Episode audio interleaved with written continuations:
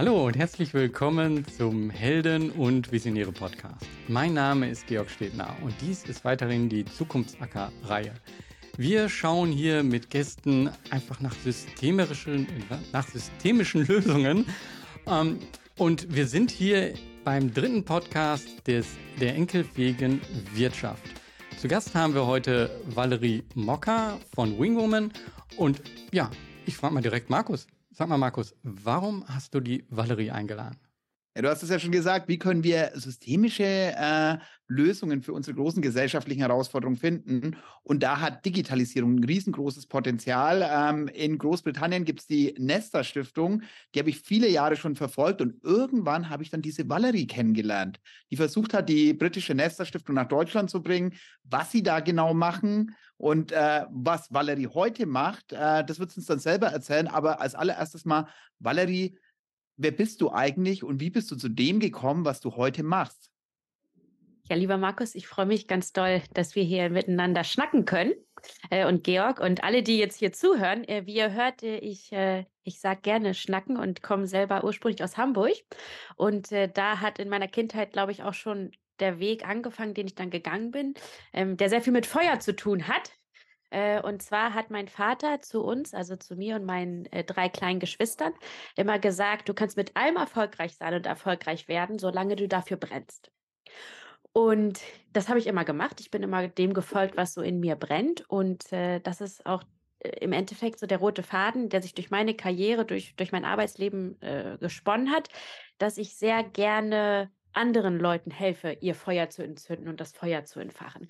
Ähm, was ich jetzt ja äh, als ähm, CEO von meiner eigenen Firma, von Wingwoman mache, wo wir äh, Karrieretrainings machen mit Leuten, die die Welt ein Stückchen besser machen wollen und ihnen helfen, in ihren Organisationen Wandel voranzubringen und sich durchsetzen zu können und, und so ihren Weg finden zu können. Äh, und das äh, Feuer entfachen kann man ja aber auch auf ganz unterschiedliche Art und, Arten und Weisen. Und ich glaube, dass gerade wir äh, in diesem ganzen soziale Innovation, soziale Unternehmer, äh, Innovationsbereich äh, einfach viel mehr Leute brauchen, die anderen helfen, auch Feuer zu entfachen, wie du es ja auch ganz viel gemacht hast, Markus. Ähm, und äh, ich selber ähm, habe ja, ein, äh, ich glaube, in Deutschland würde man sagen, einen, einen unkonventionellen äh, Karriereweg und Arbeitsweg gehabt, ähm, weil ich eben immer diesem Feuer gefolgt bin. Und äh, zum Beispiel habe ich ursprünglich Archäologie eigentlich studiert, weil mich unglaublich interessiert hat, äh, wie, wie Menschen ticken, wie Gesellschaften ticken, wie Dinge auch vielleicht anders sein können, anders gemacht werden. Ähm, und so bin ich hier nach Oxford gekommen zum Studieren und habe mir dann aber irgendwann gedacht, äh, also Vergangenheit ist zwar interessant, aber Zukunft ist eigentlich noch spannender. Äh, und äh, da hatte sich auch mit zu tun, dass dann meine erste Ausgrabung hier in England äh, in Wochen stattfand, wo es nur geregnet hat und wir im Prinzip im Dreck rumgebuddelt haben äh, und äh, das dann doch etwas anders war, als ich mir das eigentlich vorgestellt hatte. aber im Endeffekt war ich auch einfach noch mehr begeistert davon, von der Idee, wie können wir einfach Zukunft anders machen, an, Dinge anders machen, in der Zukunft anders gestalten. Und äh, so bin ich dann diesem Feuer gefolgt ähm, äh, und, und diesem Interesse und, und bin im Prinzip äh, ja, bei Nesta gelandet äh, und habe dann als Investorin für Gemeinwohl ähm, äh, Innovationen, die unseren Alltag verbessern können, äh, vorangebracht und so im Prinzip Feuer entfacht, dass ich Leuten Geld und Unterstützung gegeben habe. Und jetzt ja, gebe ich Leuten Unterstützung durch Training, Coaching, Strategie, mehr Mut und, und, und auch mehr sozusagen Tipps und Tricks, wie man sich durchsetzen kann in einer Welt, wo, wenn du mit einer neuen Idee kommst, die meisten eigentlich zu dir sagen, warum machst du das? Bist du da schon bereit für? Bist du nicht zu alt? Bist du nicht zu jung? Äh, das haben wir schon mal probiert, das hat nicht geklappt, äh, das haben wir schon immer anders gemacht. Das sind sicher alles Dinge, Markus, wo, wo du äh, oder wo ich weiß, dass du sagst, äh, ja, das, äh, das kenne ich viel. Und ähm, das passiert ja im Endeffekt vielen von uns, dass, dass, dass unser Feuer und unsere Ideen klein gemacht werden.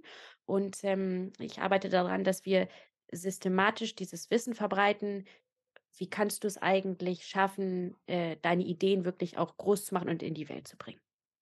Finde ich sehr schön. Ähm, vor allem das Thema Mut ist nicht das erste Mal angesprochen worden. Ah. Wenn wir nach vorne gehen wollen, dann ist es ja ein Stück weit mutig zu sein, sich in das zu wagen, was wir momentan vielleicht noch nicht kennen. Und es ist ja gerade mit den, ich nenne sie mal, die deutschen Wurzeln mit der German Angst, die ja international gerade in der Gründungs- und Innovationsszene immer wieder angesprochen ähm, wird. Also vielleicht sind wir ein bisschen zögerlicher, vielleicht schauen wir uns Dinge zwei, dreimal an, aber wir leben ja in einer Zeit, wo ganz, ganz viel im Umbruch ist. Wie blickst du da jetzt mit deinen deutschen Wurzeln und mittlerweile lebst du ja in Großbritannien und ähm, wenn du da die Kultur mitbekommst, wie unterschiedlich siehst du denn da die beiden Länder? Was Mhm. können wir vielleicht ein Stück weit lernen? Wo sagst du, das sind eigentlich Stärken, Leute, konzentriert euch da drauf und wenn ihr nur ein bisschen mehr Mut habt, dann könnt ihr eigentlich viel, viel mehr gestalten mit den Werten, wo da sind. Ja, also zum Mut eine kurze, eine kurze Anekdote und dann äh, mehr dazu zu den kulturellen Unterschieden, die ich auch so erlebt habe. Also ich glaube, was viele Leute nicht bedenken, ist, dass Mut sehr viel mit der Präsenz von Angst zu tun hat.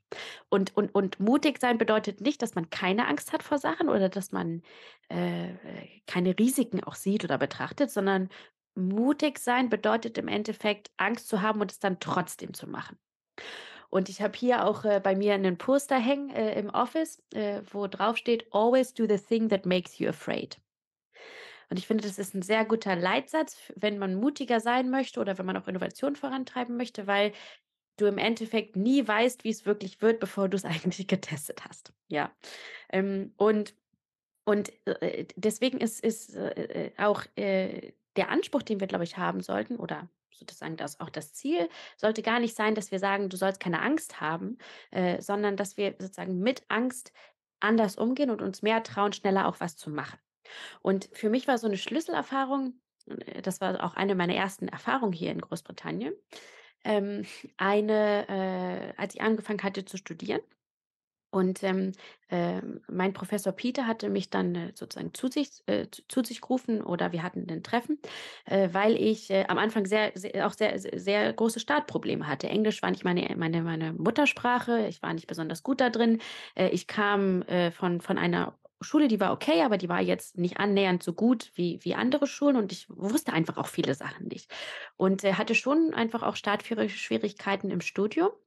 Und, ähm, und dann hat äh, mein Professor mit mir gesprochen und äh, er hat gesagt, Valerie, ich möchte, dass du dich, dass du dich mehr traust. Ich möchte, ähm, äh, das ist bei dir kein, keine Frage von, von Potenzial oder Intelligenz, sondern ich möchte, dass du dich, ich möchte, dass du dich mehr traust, dass du äh, schneller auch deine eigenen Ideen mit einbringst und schneller auch, ähm, ja, sozusagen aus dem Pott kommst mit bestimmten Sachen. Und ähm, dann habe ich damals zu ihm gesagt, ja, aber Peter, ich habe äh, ehrlicherweise Angst davor, auch mich zu zeigen oder meine Ideen äh, sozusagen zu teilen, weil ich mich noch nicht bereit fühle, weil es so viele Leute gibt, die das schon so viel länger machen und schon so viel mehr wissen und schon so viel mehr Experten äh, oder Expertinnen in diesem Bereich sind. Und äh, ich fühle mich einfach selber nicht bereit. Und dann hat Peter zu mir gesagt, aber Valerie, wann bist du denn bereit? Nach einer Woche, nach einem Jahr, nach zehn Jahren, wann bist du bereit?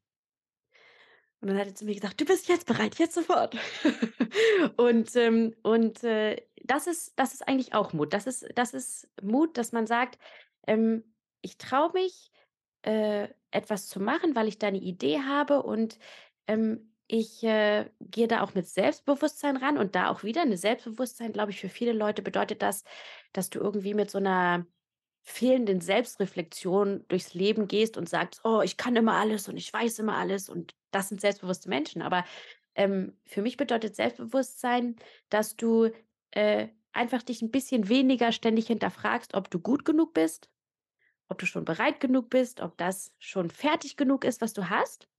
Ähm, und so sehen wir mit diesen 2 Beispielen, dass Mut und Selbstbewusstsein ganz viel auch mit mit Angst oder auch Zweifeln zu tun hat oder auch Unsicherheiten.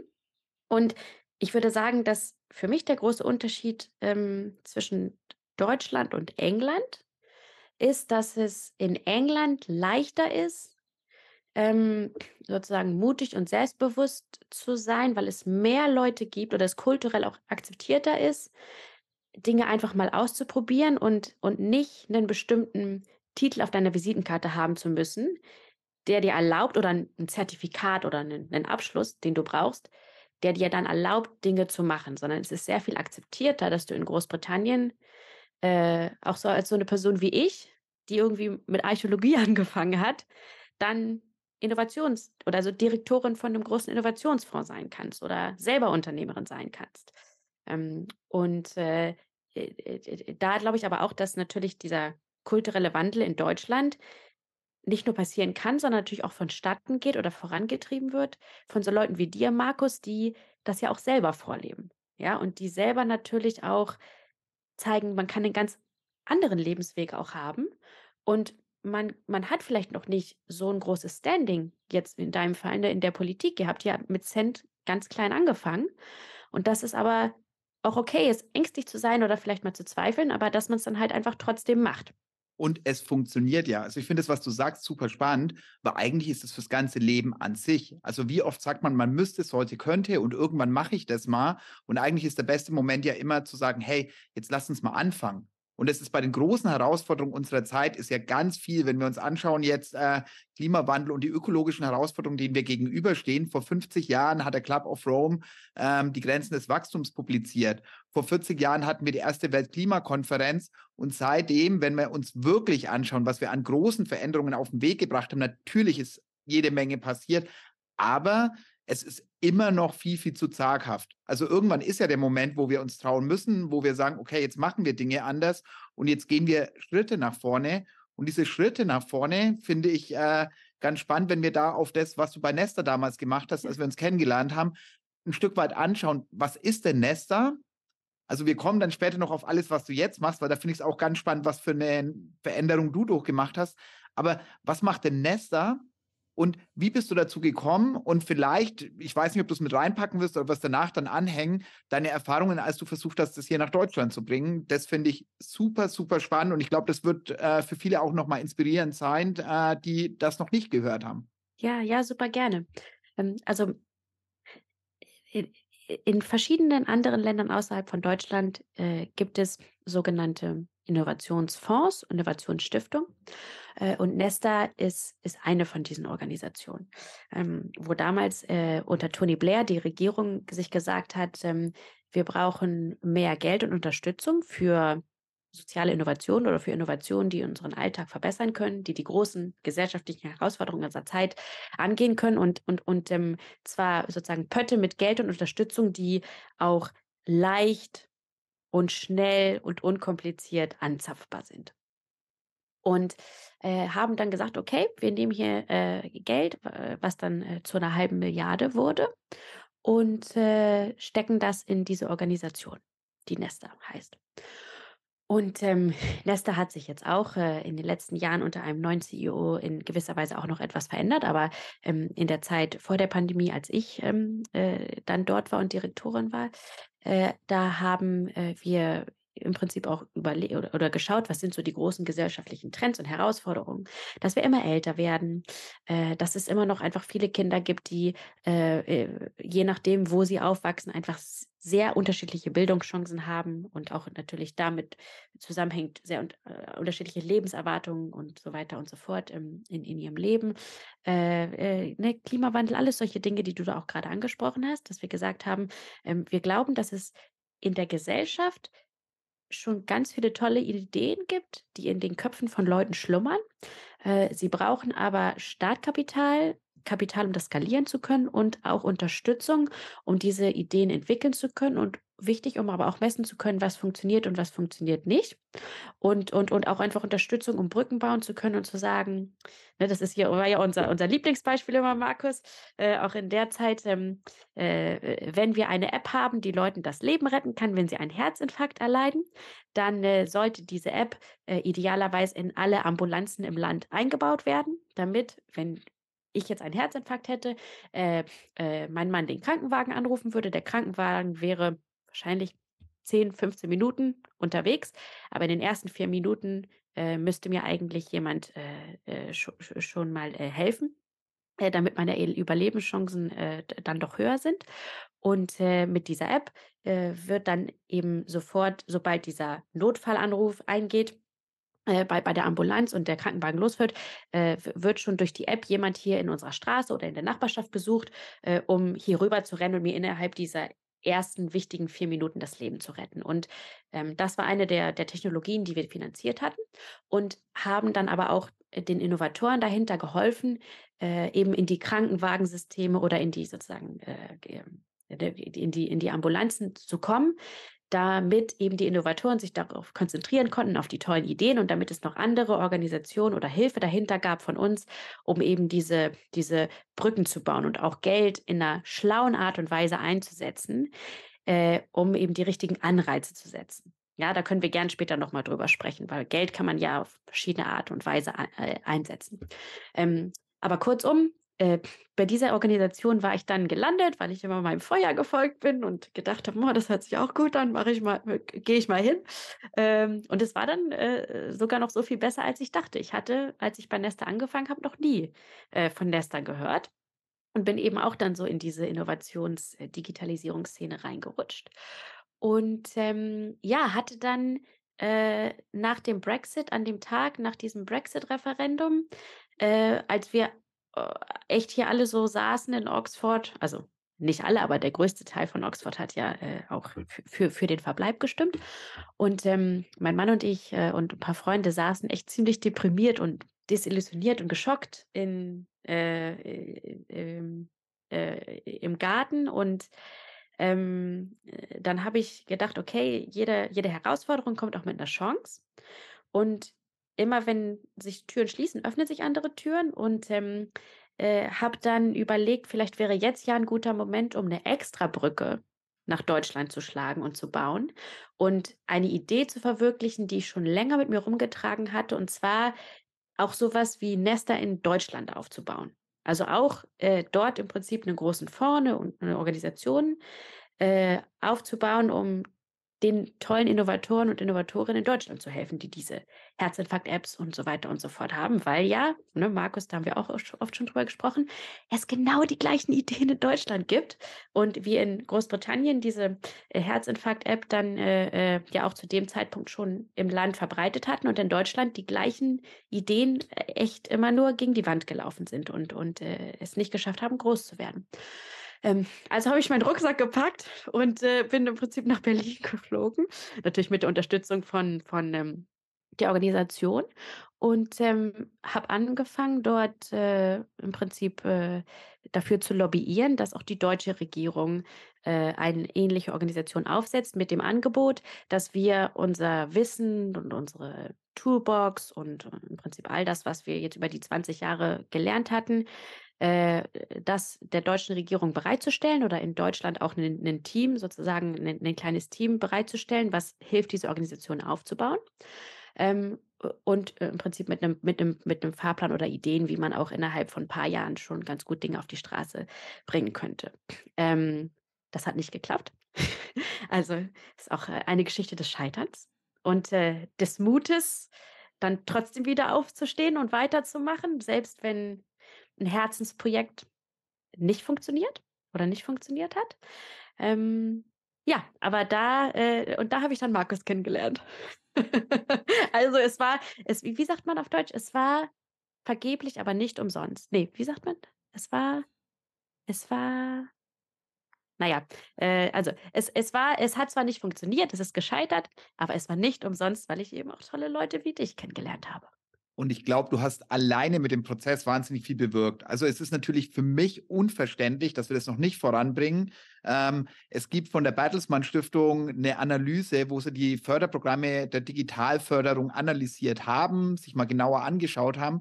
Und wenn es um die Gemeinwohlorientierung geht, dann steht es permanent in den Überschriften, es steht überall im Prosa-Text, aber es wird permanent vergessen in den Förderbedingungen. Mhm. Das heißt, im Endeffekt haben wir heute noch keine gemeinwohlorientierte Digitalförderung, zumindest nicht im großen Rahmen, sondern oft in einzelnen Projektförderungen. Und das ist ganz spannend. Das Beispiel, was du angesprochen hast, ähm, in Deutschland heißt es dann mobileretter.de. Und wenn man sich mit denen unterhält, dann kämpfen die heute noch für sich von Projektförderung zu Projektförderung durch. Das heißt, in mhm. Deutschland hat man ein bisschen das Innovationsverständnis, da entwickelt jemand in irgendeinem Labor, in irgendeinem Hinterzimmer, an irgendeinem Rechner irgendwas Neues und dann ist das eine Innovation.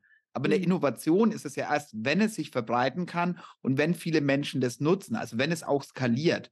Und genau da fehlen bis heute immer noch die Instrumente, wo ich sage, es kann nicht sein, wenn Digitalisierung mittlerweile schon so lang da ist, dass wir immer noch nicht die passenden Instrumente haben. Und da möchte ich nochmal zurückkommen bei dem, was mhm. wir in den Folgen vorher schon oft hatten. dass am Markt bestimmte soziale oder ökologische Kosten externalisiert werden. Das heißt, die kann man am Markt nicht erfassen. Also das heißt, genau das, wenn wir uns diese eine Lösung anschauen, was ist ein Menschenleben wert? Wie viel geben wir aus, um einen Menschen zu retten? Und da ist es halt dann einfach Hohn, wenn die ähm, Politik sagt, okay, wir möchten das eigentlich tun, wir möchten genau dafür Innovation machen, aber genau diese Aspekte zählen aktuell nichts. Und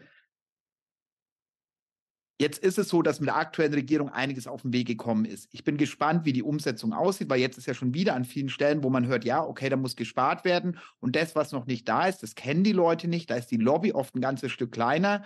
Das heißt, das fällt dann schnell wieder unter den Tisch. Und momentan können sich, glaube ich, die meisten Menschen noch gar nicht vorstellen, was möglich wäre, wenn wir digitalisieren, wenn wir gemeinwohlorientierte Innovation generell ähm, größer werden lassen, wie viele unserer Probleme wir schon gelöst hätten wenn du auf den Prozess jetzt mit der Politik ähm, da nochmal guckst, wenn du dir die Gespräche, wenn du die nochmal Revue passieren lässt, weil da geht es ja viel, wie können wir dann wirksame Lösungen, die vielleicht in anderen Ländern schon mal da sind, die bewiesen haben, dass sie funktionieren, hier implementieren, dass wir nicht alles wieder von vorne neu erfinden, dass mhm. wir alle Fehler, die andere schon gemacht haben, hier nochmal wiederholen sondern dass wir uns da einfach Zeit sparen. Gerade wenn es ums Gemeinwohl geht, wenn es um die Lösung großer gesellschaftlicher Herausforderungen geht, ähm, sollte da der nationale Egoismus ein Stück weit hinten anstehen und wirklich die Lösung im Vordergrund stehen.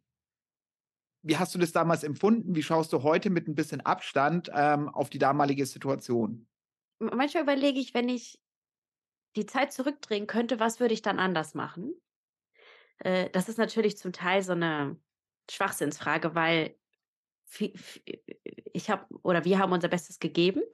Und äh, natürlich gibt es bestimmte Dinge, die du nur weißt, wenn du es dann mal gemacht hast. Oder ne, manchmal, also Dinge scheitern ja auch daran, äh, aus verschiedenen Gründen. Das, äh, äh auch wenn jetzt Leute zuhören und sagen, oh ja, ich habe auch mal was probiert und es hat nicht geklappt. Und das ist auch äh, schmerzhaft. Ähm, aber man muss auch immer bedenken, dass natürlich ähm, Scheitern äh, äh, aus verschiedenen Gründen äh, entstehen kann. Das hat mein CEO dann damals zu mir gesagt, du, das, das Dinge können scheitern, weil die Idee vielleicht nicht so gut war, ähm, Dinge können scheitern, weil die, die Ausführung vielleicht nicht so gut war, aber Dinge können auch einfach scheitern, weil nicht, nicht das richtige Opportunity Window gerade aufgegangen ist und nicht die richtige Zeit so dafür war. Ähm, ich glaube, die Idee war gut. Äh, ich ich glaube, wir haben es auch ganz gut ausgeführt. Äh, das Opportunity Window war nicht da. Ähm, aber äh, ich, ich, ich will dir kurz sagen, was, was, was, was eine Sache ist, wo ich, wo, wo ich glaube, dass wir schon vielleicht einfach Pech hatten, nicht die richtigen Leute an den Entscheidungsstellen zu haben, aber auch eine, eine Sache, wo ich glaube, wo ich es heute anders machen würde. Ja? Ähm, und das sind, glaube ich, auch wichtige Tipps für alle, die, ähm, äh, die sozusagen Wirtschaft verändern wollen oder auch in ihren Organisationen oder mit ihren Organisationen etwas verändern wollen. Ähm, das erste ähm, äh, ist, dass wir in, in, in meiner Erfahrung ähm, in Deutschland, und das kenne ich natürlich auch aus meiner eigenen Familie und vielleicht habe ich es auch so ein bisschen selber, wir sind schon ein bisschen so ein Besserwisserland. Also wir haben schon so eine gewisse Besserwisserkultur. Also wir erzählen immer gern den anderen Leuten, wie es irgendwie zu funktionieren hat, selbst wenn wir selber nicht da so, so schnell vorankommen und es selbst gut gerissen bekommen. Äh, und dafür sind Deutsche auch äh, international bekannt. und ähm, und ähm, äh, ich erinnere mich noch an Gespräche, wo wo ich den Leuten das vorgestellt habe und gepitcht habe und gesagt habe: „Hört mal zu und, ne, innerhalb von den nächsten zwei bis drei Jahren, also innerhalb eurer Legislaturperiode könnten wir das und das dann machen und erreichen und, äh, mobile Retter, also, ne, die sozusagen die die Herzinfarkt-App, die Leuten das Leben retten kann, äh, äh, war Teil dessen und ich habe erzählt, wie das in Großbritannien schon funktioniert und dass das jeden Tag Leben rettet und dachte, das ist voll der Mega-Pitch, weißt du, so, so, so, so, so eine richtig, das, das wird jetzt richtig reinhauen. Äh, und dann sagte die Person mir gegenüber, also das funktioniert total gut in, Groß, gut in Großbritannien. Und da habe ich gesagt, ja, ja, das funktioniert total gut. Und dann war die Antwort, hm, ja, dann können wir das in Deutschland nicht machen. Und dann dachte ich in dem Moment so, habe ich mich jetzt gerade verhört? Und dann sagte er, ähm, ja, äh, das können wir jetzt in Deutschland nicht machen, weil am Ende denkt dann jemand, dass wir uns das irgendwo abgeguckt hätten und nicht selber, nicht selber irgendwie entwickelt und drauf gekommen sind. So. Das heißt, man hat natürlich, äh, äh das, das, das kennt ihr sicher auch alle, äh, dieses Not Invented Here Syndrom und Problem. dass wenn es nicht sozusagen selber entwickelt wurde von dir selber oder selber in deiner Organisation oder selber in deinem Department, in deiner Abteilung, äh, dann äh, kann es sehr schnell sein, dass Leute dann sagen, also das abblocken und äh, eben sagen, nee, das, das, das machen wir jetzt nicht mit, das können wir eben nicht machen. So. Und ähm, äh, einer von unseren, sozusagen die Tagline von, von Wingwoman, von meiner, von meiner Firma ist ähm, Kick Ass and Kind. Weil ich glaube, dass wirklich, damit wir sozusagen systemischen Wandel auch in, äh, in der Wirtschaft, in der Gesellschaft voranbringen können, brauchen wir mehr Führungspersönlichkeiten und mehr Leute, die sich trauen, Kick-Ass und kind zu sein. Und kind, also sozusagen herzlich und großzügig, bedeutet einfach auch, dass man manchmal sein eigenes Ego ein bisschen runterschlucken muss und ähm, äh, dass man den Mut haben muss, dass man sozusagen äh, äh, auch, auch Ideen, die von anderen kommen, mit hochhebt und mit, mit voranbringen kann. Und dass man versteht, dass wenn man andere mit hochhebt, dass man selber dann ja auch davon profitieren kann. Also man muss nicht immer die Person sein, die es als erstes oder als einziges gemacht hat, sondern dass man eben auch die Ideen von anderen mitentwickelt und mit hochhebt. Ähm, Im Englischen gibt es auch einen, einen, Spruch, der heißt, ähm, we have to, you should help to get it right. And that's more important than being right sagen, get it right instead of being right. So. Also, dass, dass, dass es auch okay ist, wenn, wenn die Ideen einfach mal von anderen kommen oder von außen. So. Und das ist ähm, äh, nicht immer leicht, aber es ist äh, schon wichtig, dass man dass man das macht. Und ähm, das, das ist schon so eine, so eine Sache, die, die ich sehr viel erlebt habe in Deutschland, dass das eben so, dass so eine Abwehrhaltung war. Ähm, und, äh, und, und egal wie gut die Idee war, es gesagt wurde, wenn es das schon woanders gibt, dann nee, weil wir müssen das Rad hier irgendwie neu erfinden. Das ist das ist nicht schlimm, auch Sachen zu kopieren oder von anderen anzunehmen oder sich von anderen inspirieren zu lassen. Man muss nicht immer der Oberbesserwisser sein, der immer sozusagen allen anderen erklärt, wie es geht. Es ist okay, auch mal von anderen Feedback anzunehmen, was ja für, für ein Land gilt, für Organisationen, aber auch für Führungskräfte. So. Die andere Sache, die ich glaube ich aber, die wir unterschätzt haben und die ich heute anders machen würde, ist, dass wir uns zu wenig mit den etablierten Machtstrukturen auseinandergesetzt haben, um auch zu schauen, wo sind die großen Platzhirsche und wer von den Platzhirschen können, könnte eigentlich unser Ally sein, also unsere, unser Champion oder ähm, wie könnten wir vielleicht auch äh, diese Machtstrukturen und Platzhirsche schon, schon besser nutzen. Ähm, um, und, und um euch mal ein, ein, sozusagen Beispiel zu geben, äh, jetzt von außen raufgeblickt oder auch im, im, im sozusagen jetzt in die Vergangenheit geguckt, aber auch mit so Dingen, die, die, von denen ich weiß, dass die auch zum Beispiel in Großbritannien durchgesetzt wurden oder, oder in anderen Ländern. Ähm, äh, äh, da war es zum Beispiel oft so, dass die großen Wirtschaftsverbände von den traditionellen, sozusagen der, der, der Old Economy, wie man es so sagen würde, ja, äh, von traditionellen Unternehmen, äh, dass die Dinge durchgepusht haben, wo dann auch im Prinzip Sozialunternehmer oder soziale Unternehmen mit äh, sich für eingesetzt haben ganz konkretes Beispiel zum Beispiel, also zwei konkrete Beispiele. Hier in Großbritannien äh, wurde gerade durchgesetzt ähm, oder, oder jedenfalls angekündigt, dass ähm, es mehr finanzielle Unterstützung für, für Kindergärten geben soll, damit du dein Kind in den Kindergarten geben kannst. Ja, weil das momentan einfach extrem teuer in England ist. Also du bezahlst für einen Vollzeit-Kindergartenplatz 1500, 2000 Euro pro Monat, sowas, ja. Ähm, äh, was natürlich auch einfach viele Implikationen hat für, für, für, für einfach viele Familien so. Ähm, und, äh, und ähm, da ge geht es eben dann auch darum, natürlich, dass du bessere Konditionen für, für Mütter und für Eltern in Unternehmen herstellst und so weiter und so fort. Das wurde aber durchgedrückt hier in Großbritannien mit der Hilfe von den großen etablierten Wirtschaftsverbänden, weil die gesagt haben, wir brauchen wieder mehr Frauen in der Workforce. So.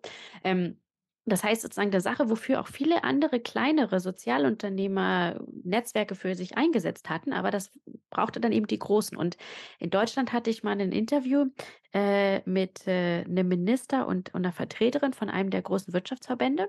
Und äh, im Hintergrund habe ich dann auch so mitbekommen, wie bestimmte Dinge, die in den Koalitionsverträgen dann drin standen, eigentlich wirklich von diesen von diesen großen, mächtigen Wirtschaftsverbänden äh, gepusht wurden. Und das haben wir auch als Organisation unterschätzt, wie schwierig das sein würde, als neue Person oder als neue Organisation, als neuer Player überhaupt da reinkommen zu können. Und ich glaube, wir sind da so mit der Einstellung reingegangen oder wir sind mit der Einstellung reingegangen, wir haben eine mega geile Idee und, und können das super schnell auf die Straße bringen. Warum sollten die Leute nicht sagen, dass das super ist? Warum, warum, ne, warum, warum sollten sie nicht davon begeistert sein? Und ähm, äh, in Großbritannien äh, sind wir natürlich auch eine andere etablierte Institution, so.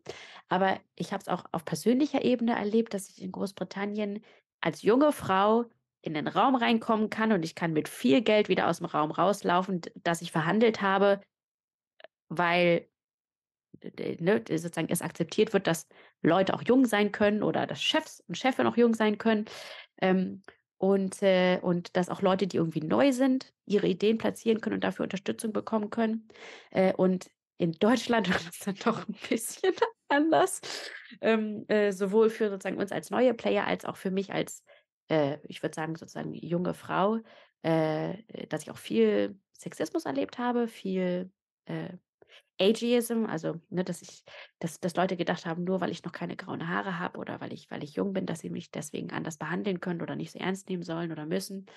Ähm, und äh, ich glaube, das haben wir, also das war schon ein kultureller Unterschied oder ein kultureller Schock, den wir äh, unterschätzt hatten. Ähm, und zwar nicht nur ich, sondern auch Leute ne, bei uns, die super, super, super erfahren sind und die in den 50ern, 60ern, 70ern waren, also die auch da schon überrascht von waren. Ähm, und ja, also diese, und das ist auch immer ein Tipp oder was, woran ich jetzt sehr viel auch mit den Leuten arbeite, die durch, durch äh, unsere Wing-Woman-Trainings gehen, äh, Macht und Machtgefüge zu analysieren und wirklich zu verstehen und sehr viel strategischer daran zu gehen, wer hat gerade Macht äh, zu entscheiden, Geld zu verwalten, äh, Dinge zu beeinflussen und wie kann man in diesem Machtgefüge sich positionieren oder sehr strategisch ähm, sich sozusagen die Wingwoman oder Wingman äh, auch aufbauen, die dann nochmal für einen selber Dinge anders positionieren, dem eine andere Stärke oder eine, eine andere Gewichtung geben können und natürlich auch deine Stimme nochmal amplifizieren können. Ich habe mir ganz viel aufgeschrieben. Ich würde aber ein bisschen nach vorne gehen und nicht alles nochmal durchgehen. Ja, weil das, ja. was du am Ende gesagt hast, ähm, ist nochmal was, was ganz wichtig ist für, sag ich mal, das, was mit dem Zukunftsacker eigentlich insgesamt geplant ist. Also es ist ja ein Stück weit, wie kommen wir zu systemischer, struktureller Veränderung? Wie schaffen wir es, dass die Herausforderungen unserer Zeit wirklich angegangen werden und dass wir in Richtung enkelfähige Zukunft kommen? Weil nur so werden wir schaffen. Und ich finde es total spannend, weil mit den Machtstrukturen, die du jetzt innerhalb von Organisationen natürlich hast, aber dann auch im Außen, also zwischen Organisationen, ein Stück weit ehrlich zu benennen. Und da ist es, glaube ich, ganz, ganz wichtig, weil wir oft genau diese unsichtbaren Dinge nicht ansprechen und deshalb ganz oft mit guten Ideen genau an diesen Strukturen scheitern. Das heißt, im Endeffekt von außen neue Lösungen reinzubringen. Also genauso im politischen Betrieb waren wir ja Lobby New, Newbie mit Cent, ähm, haben das am Anfang auch gemerkt. Also wir haben 2017 haben wir zwei Sätze in Koalitionsvertrag gebracht Social Entrepreneurship, super wichtig für die Lösung gesellschaftlicher Herausforderungen, wollen wir mehr fördern als vorher? Und dachten, yeah, jetzt geht's los, jetzt wird die Regierung endlich Programme auf den Weg bringen und wird ganz viel passieren, nur um festzustellen, dass das eigentlich nur der Anfang war, dass wir danach ganz viel arbeiten mussten. Und dass es auch, wenn du auf das Kontra gehst, auf diese etablierten Machtstrukturen gegen dich hast, weil jetzt kommt ja jemand, der will auch ein Stück von diesem Kuchen abhaben, der mhm. will mitsprechen, der wird Dinge anders machen. Und ich finde das ganz spannend, was du jetzt an der Entwicklung in UK ähm, genannt hast, weil eigentlich sind Sozialunternehmen, wenn die gesellschaftliche Herausforderungen lösen, also jetzt demografischer Wandel, dafür sorgen, dass bessere Betreuungsstrukturen da sind, ähm, dass äh, Menschen insgesamt ein besseres Auskommen haben, dass ähm, ja, Wertschöpfungsketten auf einmal ökologischer werden können und ökologische Aspekte besser berücksichtigt werden, dann machen die ja ihre eigenen Geschäftsmodelle, schaffen es, dass ihre eigenen Strukturen zukunftsfest werden und trotzdem wehrt man sich immer noch ein Stück dagegen. Ich glaube, das ist ganz wichtig. Wie kommen wir mehr zu dieser Veränderung? Und da finde ich es ganz spannend, was du jetzt gemacht hast. Du hast mit Nesta versucht, im Außen Organisationen, Strukturen, Machtstrukturen, Förderstrukturen zu gestalten und gehst jetzt mehr ins Empowerment von Menschen. Und ja. ganz viele der Pionierinnen und Pioniere im Social Entrepreneurship Sektor, auch hier in Deutschland, haben dann einen ganz ähnlichen Weg gemacht. Also wo es viel darum geht, wie kann ich die Menschen stärken, wie kann ich ähm, an dem Thema Organisationsstruktur, ähm, New Work, Inner Work ähm, arbeiten, um dann wirklich eine Resilienz für diese Umbruchphase zu schaffen. Bei den Leuten, die dann hoffentlich zukünftig in Führungspositionen auch sind, mehr in Führungspositionen sind. wie beobachtest du die Entwicklung? Was war da dein eigener Weg hin, dich genau darauf zu fokussieren, nachdem äh, ja quasi der Nester-Baustein in Deutschland nicht so funktioniert hat, was mich bis heute übrigens stark ärgert und wo ich immer noch nicht nachvollziehen kann. Aber da jetzt deine nächsten Schritte. Für mich war das ähm, einfach so klar geworden durch diese, durch diese äh, Nester in Deutschland Erfahrung, dass viele von unseren guten Ideen und Innovationen eben nicht scheitern an der technischen Machbarkeit oder dass es theoretisch kein Geld dafür gäbe oder dass es irgendwie äh, nicht die, genug Ideen gibt oder Innovationen überhaupt, um damit zu starten, sondern dass viele von den tollen Ideen in unseren Machträumen im Endeffekt auch abgesäbelt werden. Ja. Ähm, und zwar nicht, noch nicht mal immer durch Böswilligkeit, also dass man sagt, Leute wollen nicht, dass es gerechter wird oder dass es äh, besser für viele wird oder dass, ne, wie du sagst, die Wertschöpfungsketten anders werden oder unsere Art und Weise mit Gesellschaft und Wirtschaft und Umwelt umzugehen, dass das anders wird, sondern, sondern ähm, äh, da, da gibt es einfach bestimmte, ähm, auch, glaube ich, generationelle Unterschiede, beziehungsweise ähm, wenn du natürlich erfolgreich geworden bist selber, auf einem Weg und in einem bestimmten Machtraum gekommen bist und an die Spitze gekommen bist, mit, mit einer bestimmten Art und Weise, mit bestimmten auch Platzhirschen, die dich von außen natürlich unterstützen, dann, dann zu sagen, klar, ich mache das jetzt alles total anders, ist, ist, ist auch einfach extrem schwer. Ähm, und äh, von daher äh, war für mich einfach auch diese, durch diese Erfahrung klar gewesen, dass wenn wir da wirklich auch systemisch Dinge ändern möchten, dann müssen wir auch unsere Machträume verändern. Und dann brauchen wir andere Leute mit anderen Ideen, mit anderen Erfahrungshorizonten, auch jüngere Leute in unseren Machträumen und Machtpositionen, weil wenn du dir zum Beispiel so Dinge wie Aufsichtsgremien anguckst, ist da eben das Durchschnittsalter in den 60ern oder 70ern. So, ja. Da hast du natürlich eine ganze Generation, also ganze Generationen, die dort fehlen. Ähm, und äh, dieses System repliziert sich auch immer so stark. Gar nicht, weil die Leute in Aufsichtsräten sagen, also ich möchte auf gar keinen Fall Frauen und ich möchte auf gar keinen Fall irgendwie People of Color und auf gar keinen Fall junge Leute, die, also alle die, die fehlen oder Leute, die zum Beispiel eher aus dem Sozialunternehmertum kommen. Ähm, so, so, so, so aktiv äh, habe ich eigentlich wenige getroffen, die da so gegen waren. Aber ähm, die Art und Weise, wie zum Beispiel so ein Machtraum besetzt wird, ist, äh, dass, äh, wenn neue Positionen geöffnet werden, alle ihre sozusagen Kontaktlisten äh, einmal durchscrollen und anschauen und sagen, also den kenne ich und den kenne ich und mit dem habe ich mal zusammengearbeitet. Und wenn du natürlich nur eine Gruppe aus einer Generation hast oder mit einem bestimmten Hintergrund, ist es sehr viel wahrscheinlicher, dass sie dann auch diese Leute kennen und diese Leute sich eben reinholen. So, und von daher braucht man da äh, schon, schon äh, ein Empowerment von Menschen, wie du es gesagt hast, dass du andere Leute dafür vorbereitest und anderen Leuten auch natürlich zeigst, wie du mit Macht und mit diesen Machträumen umgehst. Weil das, was du sagst, dass es unsichtbar ist, also es ist einerseits unsichtbar, die Machtstrukturen, aber es ist auch für viele äh, so ein dirty word in gewisser Weise. Und also ich kann das auf jeden Fall sagen, auch besonders für viele Frauen, dass sie, weil sobald du irgendwie sagst, Frauen und Macht, das ist dann, puh, und äh, ne, sozusagen, das ist, bist du so die power-hungry Bitch oder was ist jetzt, warum willst du jetzt irgendwie Macht haben? Und da gibt es einfach viele auch Stereotypen, mit denen man natürlich äh, zu tun hat. Und äh, viele von diesen Machträumen sind auch einfach am Anfang unangenehm. Wenn du die einzige Person bist, die irgendwie jung ist oder vielleicht weiblich oder einen ganz anderen Hintergrund hast, dann werden natürlich dir manchmal komische Fragen gestellt oder dann wirst du komisch angeguckt oder vielleicht nicht gleich akzeptiert und nicht gleich so ernst genommen, wie du es eigentlich verdient hättest. Ähm, von daher äh, ist es, glaube ich, auch wichtig, diese, oder das ist sozusagen Teil von meiner Motivation jeden Tag, Leuten auch einfach das sichtbarer zu machen, wie Macht funktioniert und wie man sozusagen sich durch Machtgefüge äh, nicht nur durchhangeln kann, nicht nur überleben kann, sondern auch sozusagen das natürlich positiv für sich nutzen kann und, und verändern. Ähm, dass man einfach da, da mehr Training hat, um, um da auch so die, die Angst vor zu verlieren, sich irgendwie einzumischen.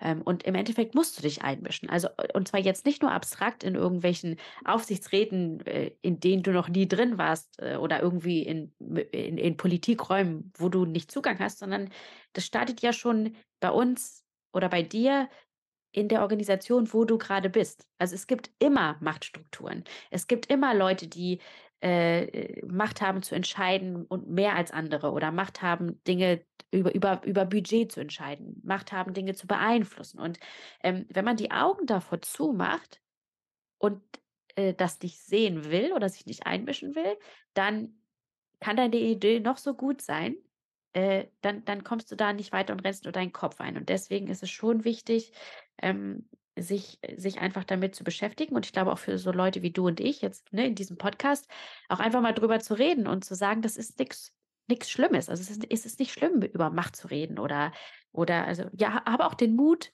äh, über Macht zu reden oder habe auch den Mut, nach Macht zu greifen und habe auch den Mut, ja, dich selber zu ermächtigen. Weil Macht an sich ist ja an sich eher was Neutrales. Es kommt natürlich einfach sehr darauf an, wie du es dann einsetzt und wofür. Finde ich spannend, bei dem Videos einsetzen, wofür, hatten wir beim Thema Geld auch schon mal mit Raphael äh, sehr intensiv. Bei der Macht ist es genauso und wo ich sage, im Endeffekt sind es ja Gestaltungsspielräume, die wir haben. Ich finde es ähm, auch gut, wie, wie du das erklärt hast in den Strukturen. Für mich ist es immer ein Stück, wo ich sage, wie die Pyramide, wir haben hierarchische Systeme, wenn du alle Stufen durchlaufen hast und irgendwann ganz oben an der Spitze bist, in einem nicht mehr so gut funktionierenden System, in einer so, nicht mehr so gut funktionierenden Struktur, dann heißt es ja, du warst die Beste, der Beste in dieser Struktur, deshalb bist du jetzt ganz oben. Und dann das Ganze zu hinterfragen, was dich selbst erfolgreich gemacht hat, würde ja oder würde dazu führen, dass du deinen eigenen Erfolg hinterfragen müsstest, weil du bist ja da oben, weil du in diesem nicht so gut funktionierenden System nach oben gekommen bist. Also da ist es ein Stück, wie schaffen wir es nochmal, dass andere Menschen damit reinkommen? Und wenn wir über strukturelle und systemische Veränderungen sprechen, ist es eine eben bestehende Strukturen ein Stück weit zu transformieren. Und das schaffen wir eben in meinen Augen nur, wenn wir Menschen haben, die auch ein Stück weit einen anderen Horizont, eine andere Perspektive, eine andere Sichtweise äh, mitbringen.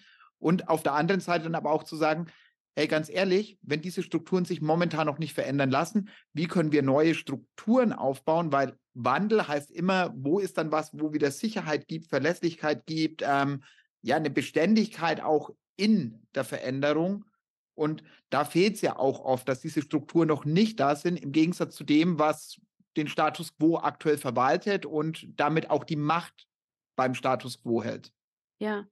Ja, interessant die Frage. Ne? Also wie kannst du dann auch Macht äh, anders verteilen und anders verändern?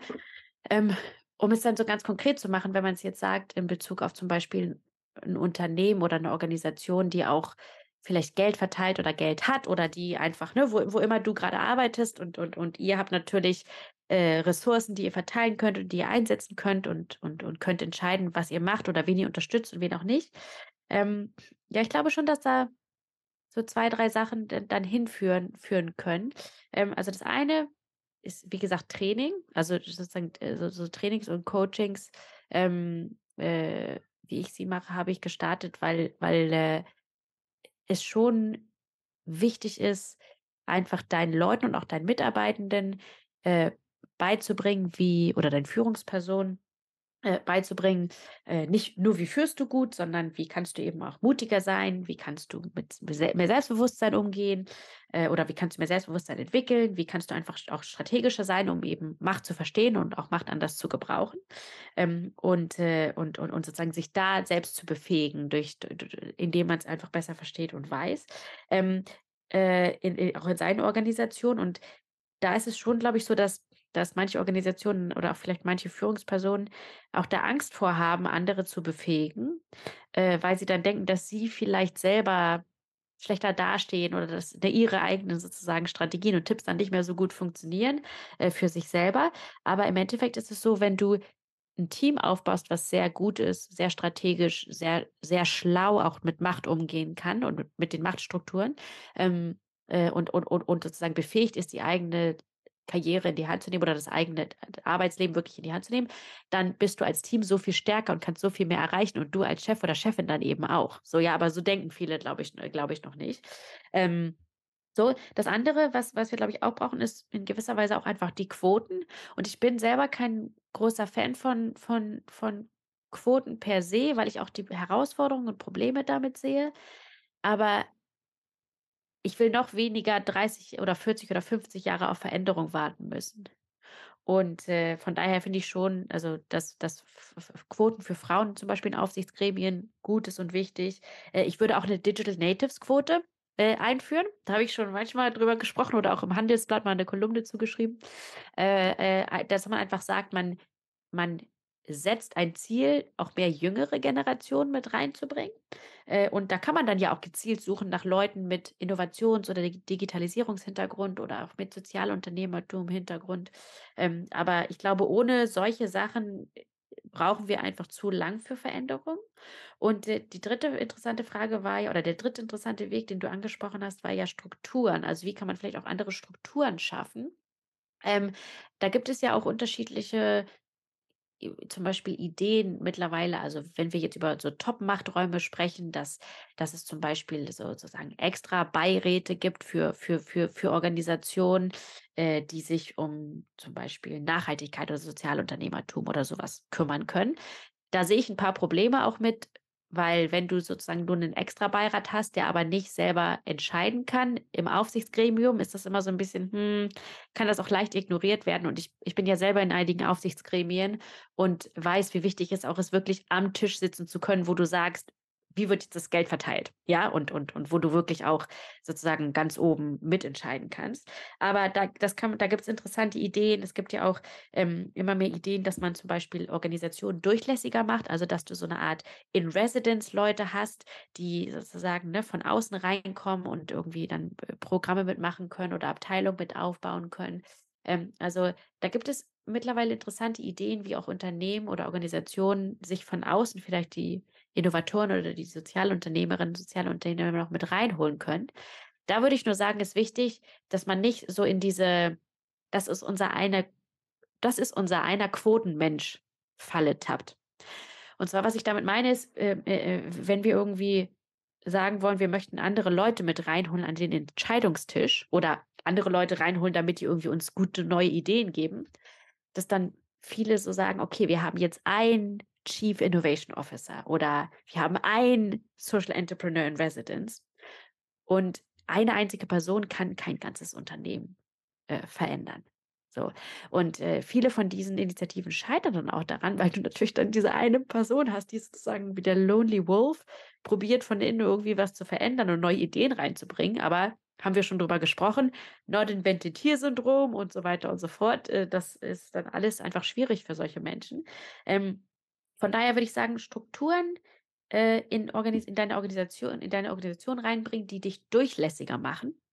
Also, dass du mehr auch agiler, flexibler neue Leute von außen reinholen kannst, dass die mitentscheiden können, mit Ideen reinbringen.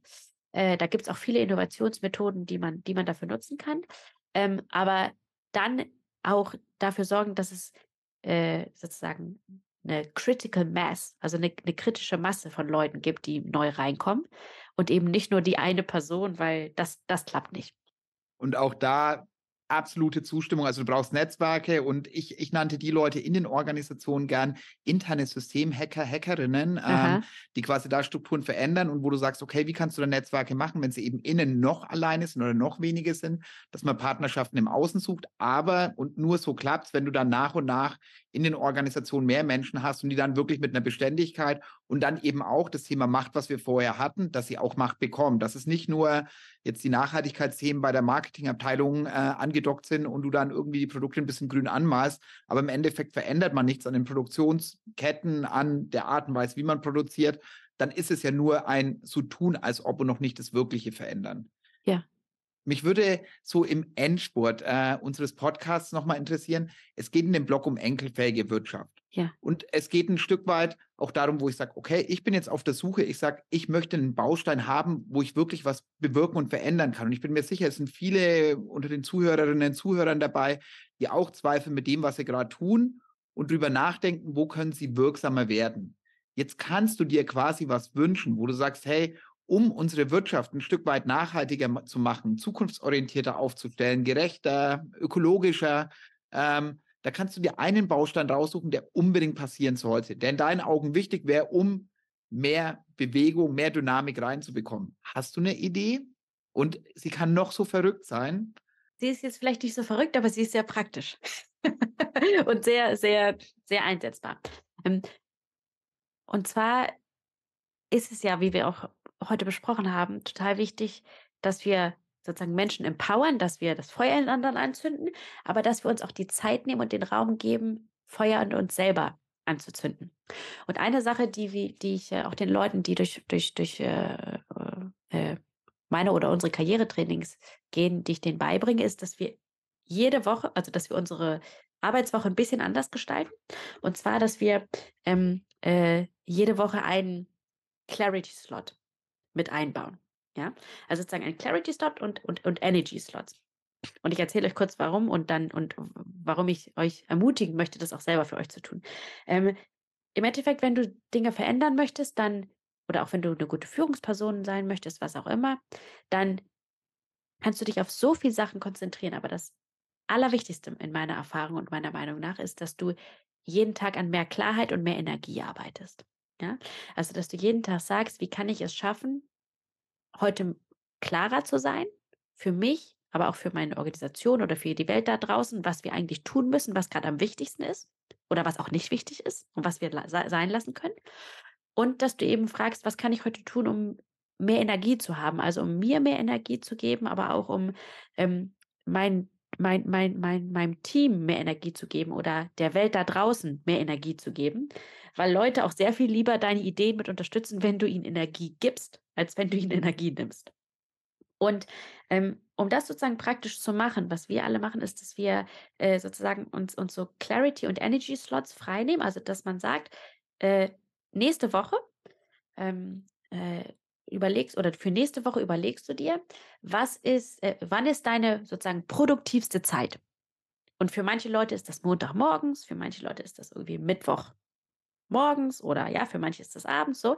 Aber die Idee ist, wann, wann ist sozusagen deine produktivste Zeit? Und diesen, diesen Zeitraum nimmst du dir und machst jetzt ab jetzt ähm, diese produktivste Stunde zu deinem Clarity-Slot oder zu deinem Energieslot. Das heißt, in der Zeit gehst du nicht in sozusagen so, wie ich, ich sage dann immer BCB-Mode, also da bist du nicht das kleine fleißige Bienchen, was irgendwie E-Mails äh, äh, gerade beantwortet oder was irgendwie probiert, die To-Do-Liste sozusagen abzuarbeiten, sondern in diesem Zeitraum, wo du am produktivsten bist, nimmst du dir einfach Zeit, um entweder etwas zu machen, was deine Energiebatterie wieder auflädt oder etwas zu machen, was dir hilft, ähm, was Neues zu lernen oder äh, was sozusagen, irgendwas, was dir hilft, den Kopf klar zu kriegen.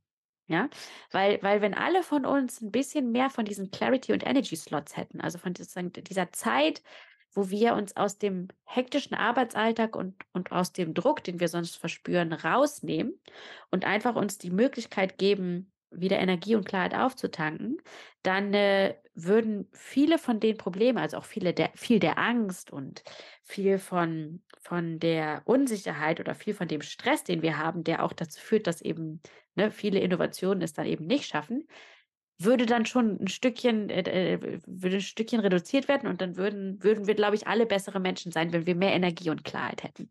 Von daher, ich, ich glaube, eine Welt, in der alle von uns Clarity Slots oder Energy Slots hätten, wo wir so ein bisschen so ein Reset machen.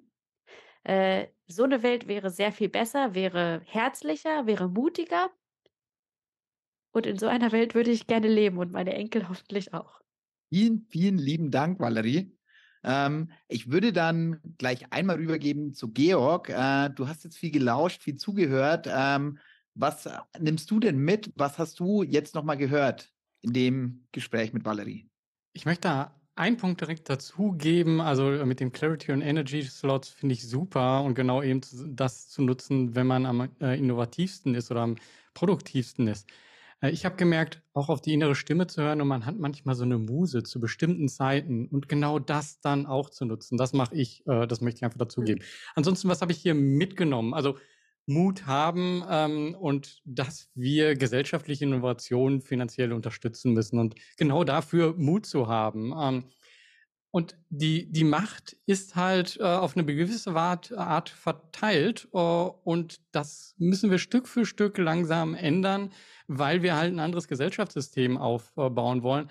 Aber wir müssen dabei auch die etablierten Machtstrukturen besser verstehen und da Allianzen finden, anstatt gegeneinander zu sehen, okay, wer ist denn dabei, der das auch sieht, dass es da Veränderungen braucht. Dann genau auch die identifizieren, die nicht sagen, not invented here, äh, sondern die sich auch fragen, okay, oder sagen, get it right instead of being right. Ähm, denn ich glaube, es gibt einige Menschen, die in Machtposition sind, die sich aber auch fragen, so, wie sieht die Zukunft für meine Enkel aus? Und da sind wir dann wieder bei der enkelfähigen Wirtschaft. Und da dann an dich die Frage, Markus, was nimmst du hier von mit?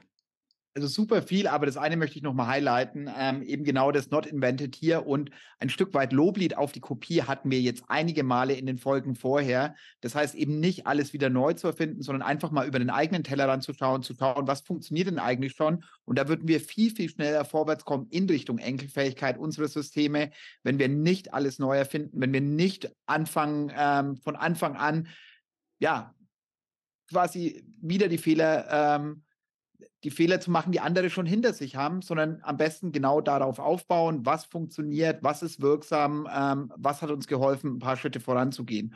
Und da finde ich spannend, Valerie, den Weg, ähm, den du quasi hinter dir hast und auch an welchen Themen du jetzt arbeitest. Und da geht es ganz viel um Empowerment. Wie schaffen wir, dass wir starke Menschen, resiliente Menschen in einer Zeit des Umbruchs ähm, ja, empowern, befähigen und äh, damit zu Gestalterinnen und Gestalter ihres eigenen Lebens, aber auch unseres gemeinsamen Lebens ähm, zu machen, wenn sie eben auch Macht an sich nehmen. Und Macht ist nichts Böses, sondern Macht sind im Endeffekt Gestaltungsspielräume. Und ich glaube, da brauchen wir gerade bei den Menschen, die mit einem gesunden Kompass unterwegs sind, ein paar Leute mehr, die das auch tun wollen, auch wenn es anstrengend ist und auch wenn es sich manchmal ein bisschen komisch anfühlt. Valerie, jetzt äh, an dich nochmal. Was äh, sind deine letzten Worte an unser Publikum? Was möchtest du den Leuten nochmal mitgeben, die äh, jetzt zuhören? Ja, aus unserem Gespräch habe ich ähm, äh, immer, wenn ich mit dir spreche, auch Markus, viele Ideen, aber auch Reflexionen mitgenommen und natürlich auch so ein paar Erinnerungen äh, wieder ähm, entfacht von, von auch zum Teil schwierigen Situationen und von dem Kampf, den es braucht, äh, Veränderungen voranzubringen und natürlich auch von den Ängsten, die ich hatte oder manchmal auch noch habe.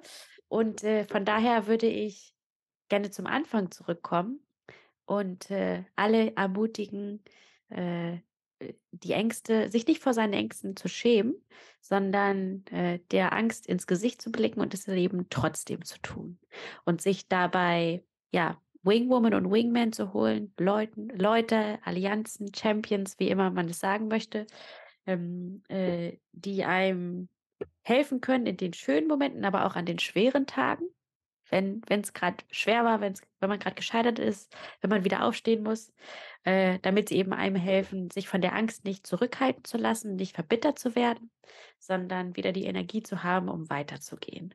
Ähm, und von daher, ja, wenn ihr morgen aufsteht und vor Dingen Angst habt oder euch um Dinge Sorgen macht, dann wisst bitte, dass es vollkommen normal ist und äh, dass, dass ich hoffe, dass ihr mutig sein könnt und mutig sein bedeutet, Angst zu haben und es eben trotzdem zu tun. Super. Super schöne Worte zum Abschied. Äh, ich gebe weiter an Georg und äh, ja, danke fürs Dabeisein. Damit sind wir auch beim Abschluss. Vielleicht noch ganz kurz. Äh, wir haben den nächsten Lösungsevent am 12. Juli von 17.30 Uhr bis 19.30 Uhr. Ähm, der nächste Podcast mit Trebor Scholz von Plattform Coop ist am 28. Juni wird er veröffentlicht und ähm, ja, ich fand das hier ein super Einblick. Äh, ich hätte echt noch selber einige Fragen an Valerie äh, stellen können. Ähm, aber das war hier wirklich spannender Podcast. Danke euch beiden. Vielen Dank für die Einladung. Ja, äh, Georg, wir haben noch was total Wichtiges vergessen. Äh, was denn? Den Podcast haben ja 165 Menschen im Crowdfunding möglich gemacht und äh, ohne die würden wir hier gar nicht sitzen. Und vor allem waren ein paar Leute dabei, die haben noch ein bisschen mehr in den Pott geworfen. Und die würde ich gern äh, nochmal nennen und mich ganz tolle bedanken im Namen von uns beiden. Ähm, ja, und denen, die mit dabei sind. Und da einfach erstmal an Daniel Bartel. Äh, Daniel kenne ich seit, er in der Startup-Szene unterwegs ist und ähm, ist dann auch in den Social Entrepreneurship-Bereich mittlerweile auch viel an der Schnittstelle zu Aktivismus mit unterwegs. Und Daniel ist jemand, der seit vielen Jahren daran arbeitet, wie können wir Rahmenbedingungen äh, zukunftsfähig weiterentwickeln, aber vor allem, wie können wir ganz konkret Gründungsvorhaben ähm, so weiterentwickeln. Und da bietet er auch Unterstützung an. Also schaut gerne mal danielbartel.de oder Make It, ähm, das E als 3 geschrieben. Und da bekommt ihr mit, was Daniel alles macht. Und ansonsten haben noch einige das Paket Wirtschaft mitgebucht. Ähm, und da ein großes Danke an Adrian Fuchs, Afra Gloria Müller, Bastian Schäfer, Christina Ramgraber, Daniel Hieres, Evgeny Kuris, Rainer Höll, Tina Teucher und Tom Gärtner. Ihr habt äh, quasi noch einen größeren Beitrag geleistet. Schön, dass ihr den Blog Wirtschaft gesondert äh, mit unterstützt. Von dem her allen ein dickes Danke und jetzt auch das Finale. Tschüss. ja, also äh, habe ich auch gar nicht dran gedacht. Danke, dass du da nochmal dran gedacht hast. Und äh, ja, großes Dankeschön auch von mir, auch wenn ich die jetzt alle nicht nochmal aufzähle. Aber Sie haben dieses oder Sie machen das hier möglich. Dankeschön.